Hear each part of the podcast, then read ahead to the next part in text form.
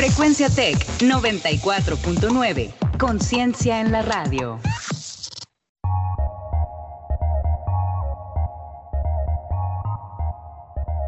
En 30. En 30. En 30.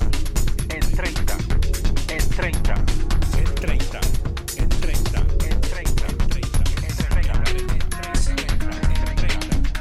30. Bienvenidos.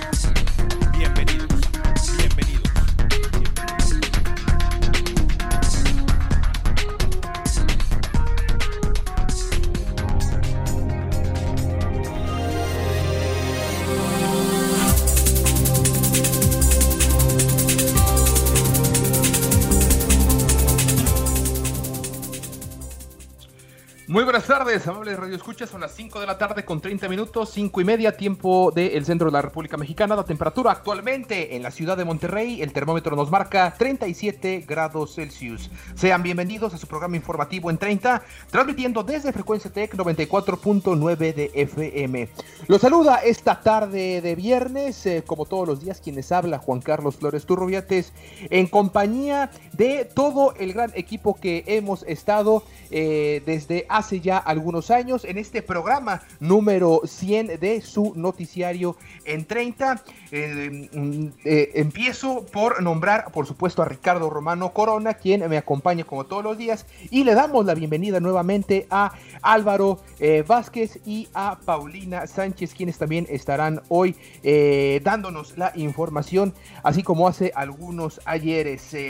Eh, ya lo sabe, hoy es viernes 28 de agosto. Los invitamos a que nos acompañe en esta media hora de información de este programa 100 desde el inicio de la contingencia, programa 209 desde a, aquel eh, primer programa, aquella mañana a las 7 de la mañana. Empiezo por saludarte, Ricardo, como todos los días. Bienvenido. Hola Juan Carlos y un saludo a todos los que nos acompañan, también a nuestros compañeros que se unen a la emisión 100 de esta cobertura del COVID-19. También un saludo a Paulina García, que ha formado parte de, esta, de estos 100 programas, a la señorita Barranechea, que se encuentra allá en Madrid, a Nerea, a todas las personas que han formado parte de este programa. Y bueno, también nos escuchas por www.frecuenciatech.com.mx y en nuestras redes sociales, en Facebook como Frecuencia Tech 94.9 e Instagram arroba frecuencia-tech. Les recordamos las cuentas de Twitter y aquí ya que se presenten nuestros compañeros que también están con nosotros, la de Juan Carlos es arroba Juan Carlos-FT y la de un servidor arroba RRC-Romano. ¿Cuáles son sus cuentas? Y bienvenidos Paulina y Álvaro. Hola, ¿qué tal Ricardo, Juan Carlos, Pau? Este, muy emocionado por estar otra vez con ustedes compartiendo aquí el programa en 30. 8 de octubre del 2018 es la fecha exacta de inicio, como lo decía Juan Carlos, eh, allá estuvimos, en ese entonces se transmitía en la mañana, a las 7 de la mañana, la carga era otra, pero desde entonces, desde esa fecha, y, y ustedes dirán cómo se acuerda, bueno, es un día después de mi cumpleaños, me acuerdo perfectamente por eso, entonces, desde ahí, la cobertura en Frecuencia Tech, en su espacio en 30, no ha parado y la verdad es, es, es, un placer estar con ustedes compartiendo nuevamente la cabina con los tres de ustedes que son grandes compañeros y que han forjado el, la historia ¿no? de este gran programa. Les paso rápidamente mi cuenta de Twitter, ya que ya vi que la borraron. Este es arroba Álvaro Isaac V-bajo. Y Paulina, también bienvenida, buena tarde, también parte importante de este espacio, sobre todo en la última etapa. Sí, claro, pues este, un gusto estar de vuelta, de regreso con ustedes y compartir esta emisión, este programa número 100 desde, desde que comenzó todo esto del COVID-19. Yo me uní, como tú bien dices, un poco después a, a En 30, pero desde ese entonces hemos estado aquí compartiendo este espacio y también compartiendo con todos los que nos escuchan. Igualmente, eh, les recuerdo mi cuenta de Twitter, al igual que Álvaro, es guion bajo eh, Paulina19 con doble N. Pues ahí está, mi estimado Ricardo, ¿qué tenemos hoy en los titulares y en las efemérides? Sí, no olvidar que también pueden escucharnos y sintonizarnos diariamente por las plataformas de Spotify, Anchor FM, Overcast, Breaker, Google Podcast, Pocket Cast y Radio Public en nueve países alrededor del mundo, incluidos Irlanda, eh, Argentina, Reino Unido, Mauritania, España, Alemania, Canadá y Estados Unidos. Un día como hoy, pero de, de, de, 1924, se estrena la película El Caballo de Hierro, dirigida por John Ford. Hoy, hoy hablaremos de cómo prohíben oficiar matrimonios a domicilio, También en noticias de carácter nacional, ¿cuáles son las proyecciones económicas de México de cara a lo que está aconteciendo a raíz de la pandemia? Se manifiestan miles de personas en contra del racismo allá en Estados Unidos, en particular en Washington, y además en Desde las Gradas, la definición del abierto de Cincinnati como preámbulo del US Open. Y ahora sí, sin más que agregar, vamos con información en corto. En corto.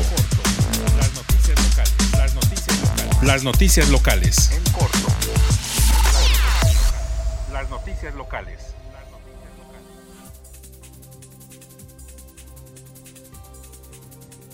Y bien, tal como lo adelantabas Ricardo en los titulares, eh, los oficiales del registro civil tendrán prohibido acudir a domicilios a cazar parejas los fines de semana, así lo mencionó el gobernador Jaime Rodríguez Calderón. Ningún oficial del registro civil podrá acudir a un domicilio. Si la gente se quiere casar, debe ir a la oficina de la oficialía del registro civil y eso va a evitar que vayan a las quintas en este momento.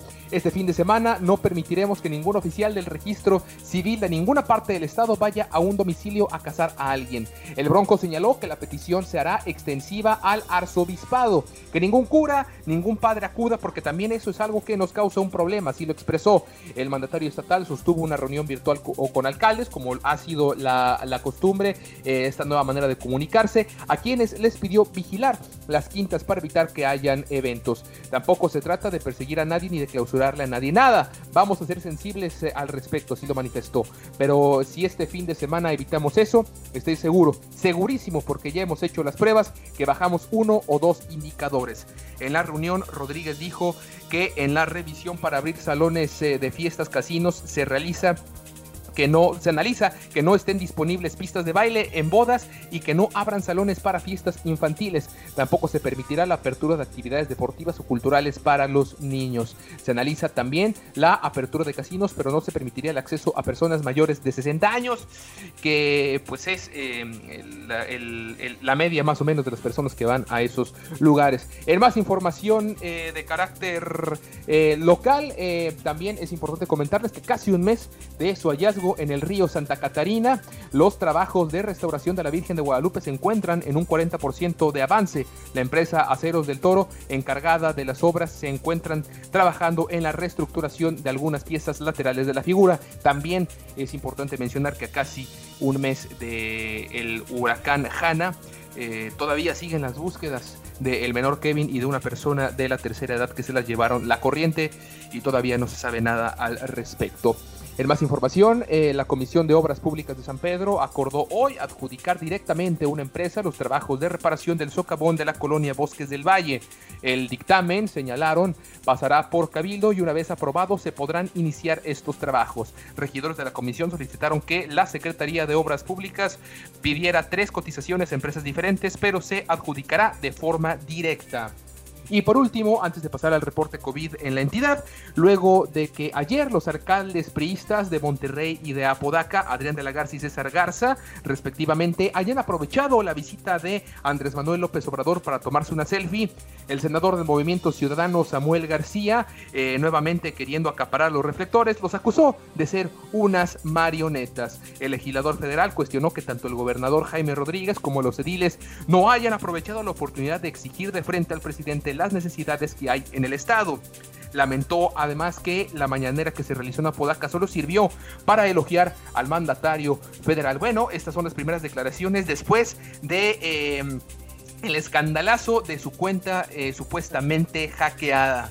Y eh, ahora sí, en el reporte COVID de la entidad, eh, lamentablemente informarles que Nuevo León llegó hoy a una cifra récord de 58 decesos por COVID-19 en las últimas 24 horas por lo que la Secretaría de Salud anunció la creación de un comité especial para analizar los altos índices de mortalidad en las últimas semanas.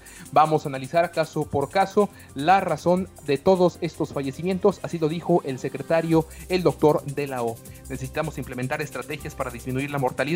Dijo que este comité será integrado por representantes de todas las instituciones de salud públicas y privadas. Aunque el número de contagios ha descendido en comparación con los picos alcanzados en julio, las muertes van en aumento. En lo que va de agosto han fallecido 1.130 pacientes para un promedio de 40 casos diarios y en total van 2.290 desde que inició la pandemia. Además, el secretario Manuel de la O reportó 500 nuevos contagios, pero un total de 48.473 en la entidad. Actualmente hay 993 casos sospechosos que están en estudio. También se informó que el número de hospitalizaciones es de 1.349. El funcionario agregó que 40.489 pacientes han sido dados de alta, mientras que 5.694 se mantienen como no recuperados. La entidad reporta hasta el día de hoy haber aplicado 161.852 exámenes o pruebas del coronavirus en lo que va de la pandemia. Pues así está la información local. Es momento de pasar a la información nacional e internacional en Agenda 21.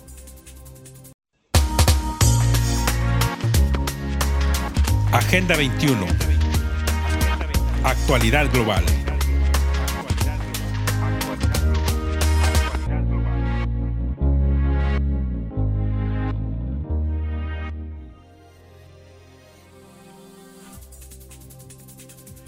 Y bueno, en información nacional, eh, mi estimado Álvaro, eh, como lo adelantábamos también, estas son las proyecciones económicas en México. Platícanos. Claro que sí, Juan Carlos. Fíjate que eh, es un tema que, que, lo, hemos, lo hemos debatido mucho y, es, y ha estado de boca en boca porque no solamente es la pandemia, es las consecuencias económicas que vienen derivado de, de, la pandemia. Déjenme les platico que, pues esta semana, el INEGI, el Instituto Nacional de Estadística y Geografía de México, eh, pues anunció que la actividad económica del país subió, hay buenas noticias, subió un 8,9% en el, el, pasado mes de junio. Esto pues representa un salto, un salto mensual récord y porque pues eh, todavía a pesar de llevar las restricciones que, que, que, que conlleva el confinamiento de la pandemia de, por el coronavirus, pues eh, es, es, una muy buena noticia con eh, precisamente esta, estas restricciones. Bueno, pues ya entonces es una muy buena noticia. Fíjense que también las exportaciones llevan dos meses a la alza. Así lo comentó el presidente López Obrador, que anunció que en agosto se, recuperan, se recuperaron 52 mil empleos hasta mediados de mes. Y déjenme lo cito, dice la economía está bien. Esto lo mencionó el pasado 12 de agosto, hace algunos días. También mencionó que nos va a llevar tiempo, pero ya vamos de salida, algo que ha estado reiterando muchísimas, muchísimas veces el presidente de la República, que ya vienen buenas noticias, precisamente estas dos eh, cosas que les mencioné, pues son prueba de ello. Además, unos días después, en videoconferencia con sus clientes, el matemático y estratega financiero Luis González, eh, pues expone un panorama diferente donde dice, bueno, la recuperación económica de México será lenta y dolorosa. Y déjeme cito lo que menciona también este, este estratega financiero, menciona, dice, ya se está hablando de un sexenio perdido, inclusive un poco más. Eh, el estrate la estrategia de deuda y microeconomía de la firma Franklin Templeton eh, en la Ciudad de México. Eh, esto así, lo, así ha, lo ha reportado González, ¿no? También mencionó que al final del 2021, es decir, el año que viene, México va a seguir bastante más rezagado que el resto de los países. La actividad económica en junio, a pesar del rebote que ya les mencionamos, sigue siendo 15% menor que en el mismo mes del junio de, del año anterior. El pesimismo pues se extiende, se extiende ya y ha caído muy fuerte en los inversores extranjeros y bueno, en su último reporte del Banco de México registró que los inversionistas retiraron la cantidad de 8.710 millones de dólares del mercado de dinero mexicano durante el segundo trimestre del 2020. Ya post pandemia y con lo que vamos a terminar ya el año. Una cifra, por supuesto, que es muchísimo mayor a las 3.370 millones que se perdieron en el año de 1995, acá aquella, eh, eh, aquella crisis que fue llamado el efecto tequila, también el error de diciembre, lo recordamos por supuesto, donde también muchas personas perdieron su empleo y eh, es interesante resaltar que el coronavirus y todo el efecto económico que ha surgido a raíz de, de, esta epidemia, de esta pandemia, bueno, también se compara con la de aquella vez. Por primera vez en ocho años, fíjense, los mexicanos desplazaron a los extranjeros como el grupo con mayor tenencia de bonos de deuda del gobierno. Y es que también, aunque se hayan creado nuevos empleos, como anunció el presidente, el total acumulado de puestos de trabajo formales, ojo con el tema de los formales, destruidos por la pandemia sobrepasa el millón, de acuerdo con los últimos datos presentados por el Instituto Mexicano del Seguro Social. Además, también más de 11 millones de mexicanos pues perdieron el total o parcialmente su fuente de ingresos. No solamente su trabajo, sino también con cualquier otra fuente. Normalmente recordemos que está el sector mexicano muy eh, eh, aunado, muy, muy pegado al sector informal, también llamado el trabajo informal. Y es que también en el segundo trimestre del año, pues el Producto Interno Bruto, el PIB, cayó 17% en comparación con el trimestre anterior y también pues acumuló cinco trimestres consecutivos con bajas, algo que tampoco se había visto no solamente desde 1995, sino desde antes, desde 1985, cuando, recordemos, la Ciudad de México sufrió aquel devastador terremoto del mes de septiembre. Eh, también Casarín estima que la economía del país se va a contraer un 7,2% este año y habrá un eh, pequeño rebrote en 4% en, su, en el próximo año, el 2021. Este pronóstico para el próximo año es menor al rebote que se tenía pronosticado por parte del Banco de México, que era de 5,6%.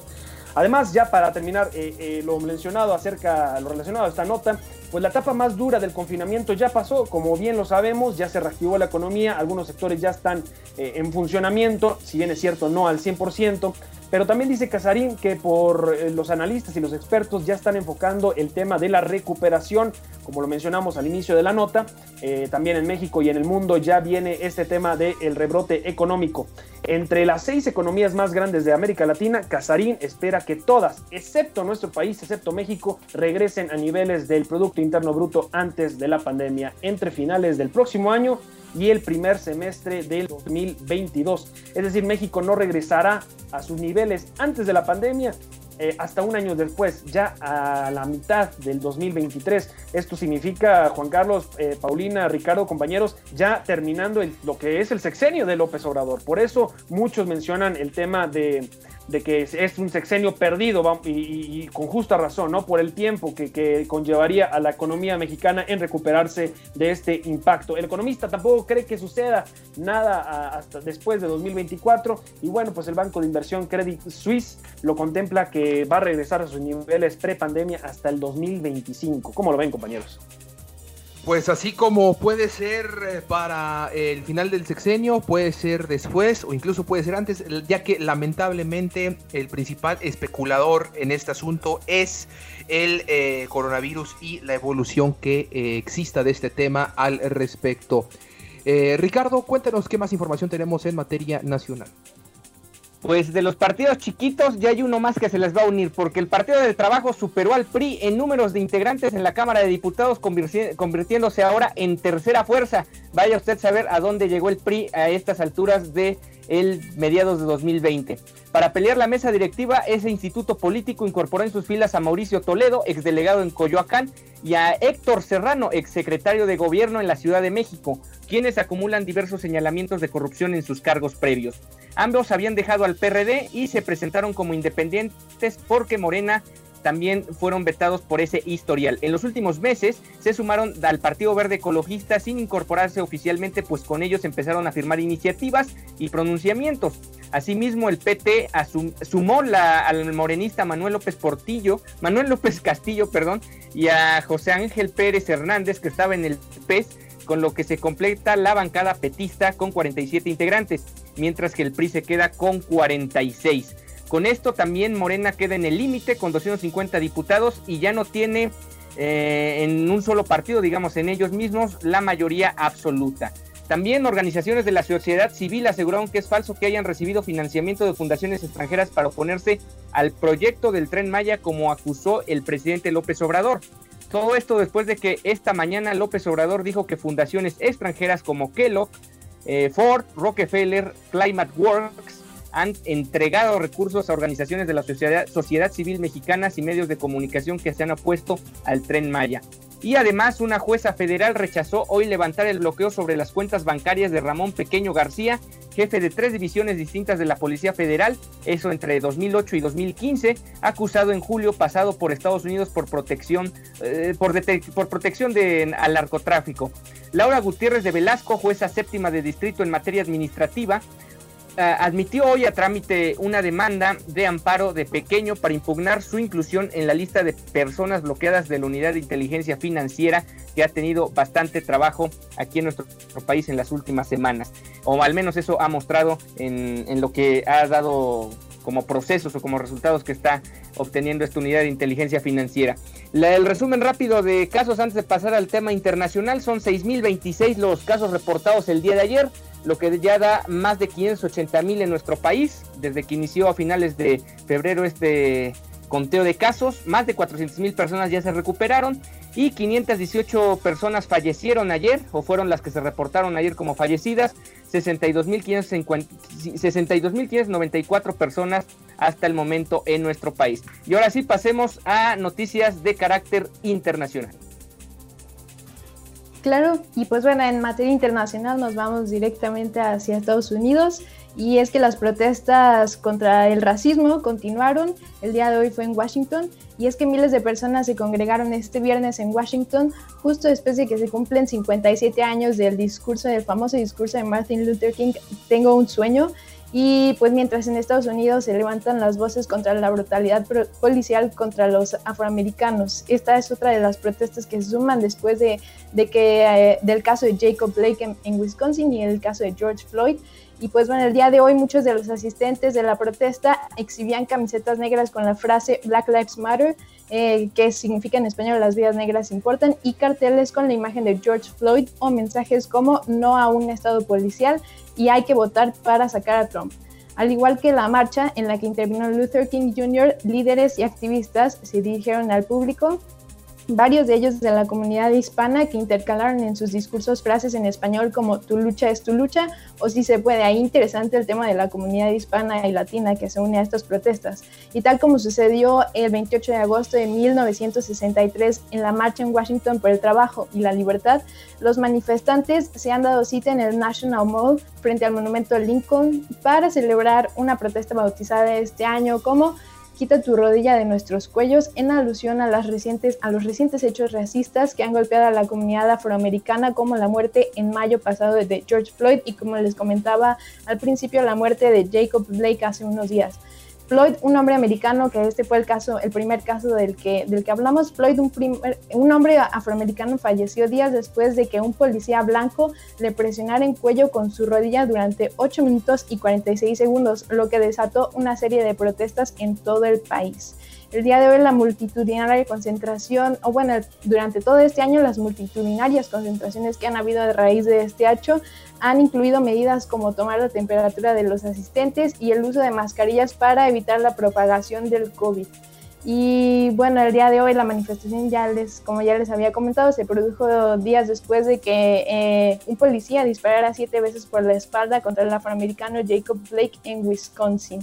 La concentración eh, del día de hoy duró hasta las 3 horas y eh, continuó con una marcha hasta el monumento a Martin Luther King Jr. allá en Washington. Tensa, tensa la situación racial en los Estados Unidos. Unas imágenes eh, bastante impresionantes, las manifestaciones del día de hoy, muy parecidas a lo o, a, la convocatoria que tuvo en su momento, hace 57 años, el doctor Martin Luther King eh. Bueno, eh, vamos a pasar a más información del ámbito internacional antes de pasar a la información deportiva. Y es que casi 400 organizaciones, entre ellas Amnistía Internacional, exigieron al secretario general de la OEA, de la Organización de Estados Americanos, el señor Luis Almagro, respetar la autonomía de la Comisión Interamericana de los Derechos Humanos.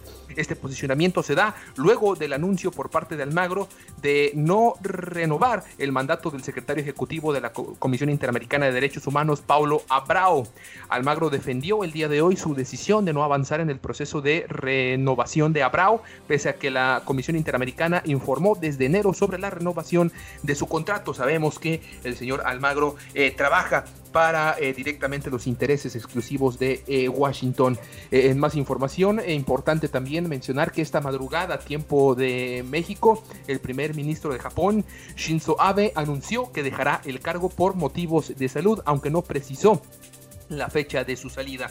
En una rueda de prensa, Abe informó que las condiciones de su salud no son ideales, lo que podría derivar en decisiones políticas equivocadas. Abe explicó que la colitis ulcerosa crónica que le obligó a renunciar en su primer mandato en el 2006 al 2007 regresó y el tratamiento que debe recibir eh, ahora exige una revisión continua y vigilada. En sus eh, declaraciones a los periodistas en la sede de la jefatura del gobierno en la región de Cantey, Abe recordó que aunque esa enfermedad le obligó a renunciar hace tres años, gracias a una nueva medicación pudo superarlo y convertirse en primer ministro en 2012. Ahora con 65 años se decide alejarse nuevamente tras eh, esta enfermedad que le vuelve a quejar. Eh, sería eh, la renuncia de uno de los mandatarios, o más bien el mandatario, el primer ministro que más tiempo ha estado al frente o al cargo de el Japón con em, casi siete años, casi más bien siete años, casi ocho años. Pues así está la información em, de carácter internacional. Ahora sí es momento de pasar a la información de los deportes desde las gradas. Desde las gradas, lo último en deportes.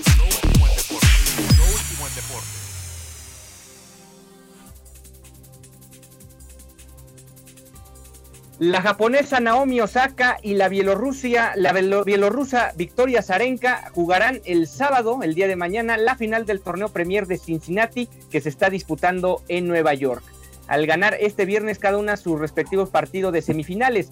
Osaka de 22 años derrotó a la belga Ellis Mertens en sets corridos y se retiró de la cancha con gesto serio y sin celebrar su triunfo después de unos convulsos últimos días en los que llegó a anunciar su retiro del torneo para unirse a las actuales protestas contra el racismo en el deporte estadounidense. En su regreso a la pista este viernes, Osaka alcanzó su primera final de la temporada 2020 al derrotar a la belga por 6-2 y 7-6, 7-5 el tiebreak. Y en el segundo turno, la veterana Victoria Azarenka superó a la británica Joanna Conta por marcador de 4-6, 6-4 y 6-1. Además, ya en la rama varonil, Milo Raonic acalla todos los comentarios sobre su cambio físico, plantándose en la final del torneo del Western and Southern Open al vencer al griego Stefanos Tsitsipas 7-6 y 6-3. Raonic peleará ahora por su primer título en más de cuatro años. El último lo ganó allá en Oceanía, en Brisbane, en 2016. Su rival será eh, Novak Djokovic, quien venció, en tres sets a Roberto Bautista Agut en un partido de exactamente tres horas, donde Bautista Agut estuvo a punto de sacar el partido. En el tercer set iba ganando 6 a 5 y finalmente Djokovic le dio la, empató el juego, lo llevó a tiebreak y lo ganó con comodidad en la muerte súbita y ya tendremos el día de mañana, bueno, al rato inicia la jornada 7 de la Liga MX. A nuestro productor, a la persona que está en controles, Osvaldo, le va a interesar mucho el partido de la América. Ojalá le vaya muy bien contra el San Luis porque la América ha venido arrastrando la cobija en los últimos partidos. Exactamente, y el día de hoy recuerde, los Tigres a las 9 con 35 minutos se enfrentan a el conjunto de Mazatlán, que también pues hayan dado regular en el torneo. Con esto llegamos al final de esta edición eh, más de su programa informativo en 30, edición número 100 desde la pandemia. Nos escuchamos el día lunes con mucha más información para ustedes. Los saludó quienes habla Juan Carlos Flores en compañía de eh, Ricardo Romano, de Álvaro Vázquez, de Paulina Sánchez, por supuesto. Muchas gracias a Osvaldo Guerrero, quien estuvo en los controles el día de hoy. Los invitamos a que permanezca en la sintonía de Frecuencia Tech 94.9 de FM. Que tenga usted una excelente tarde un excelente fin de semana también. Nos vemos el lunes.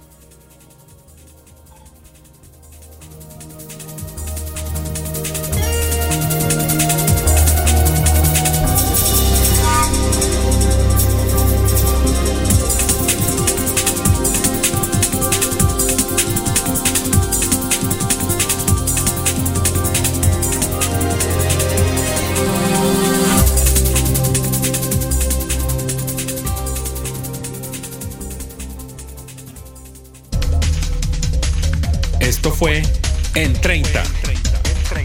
En 30. Hasta la próxima.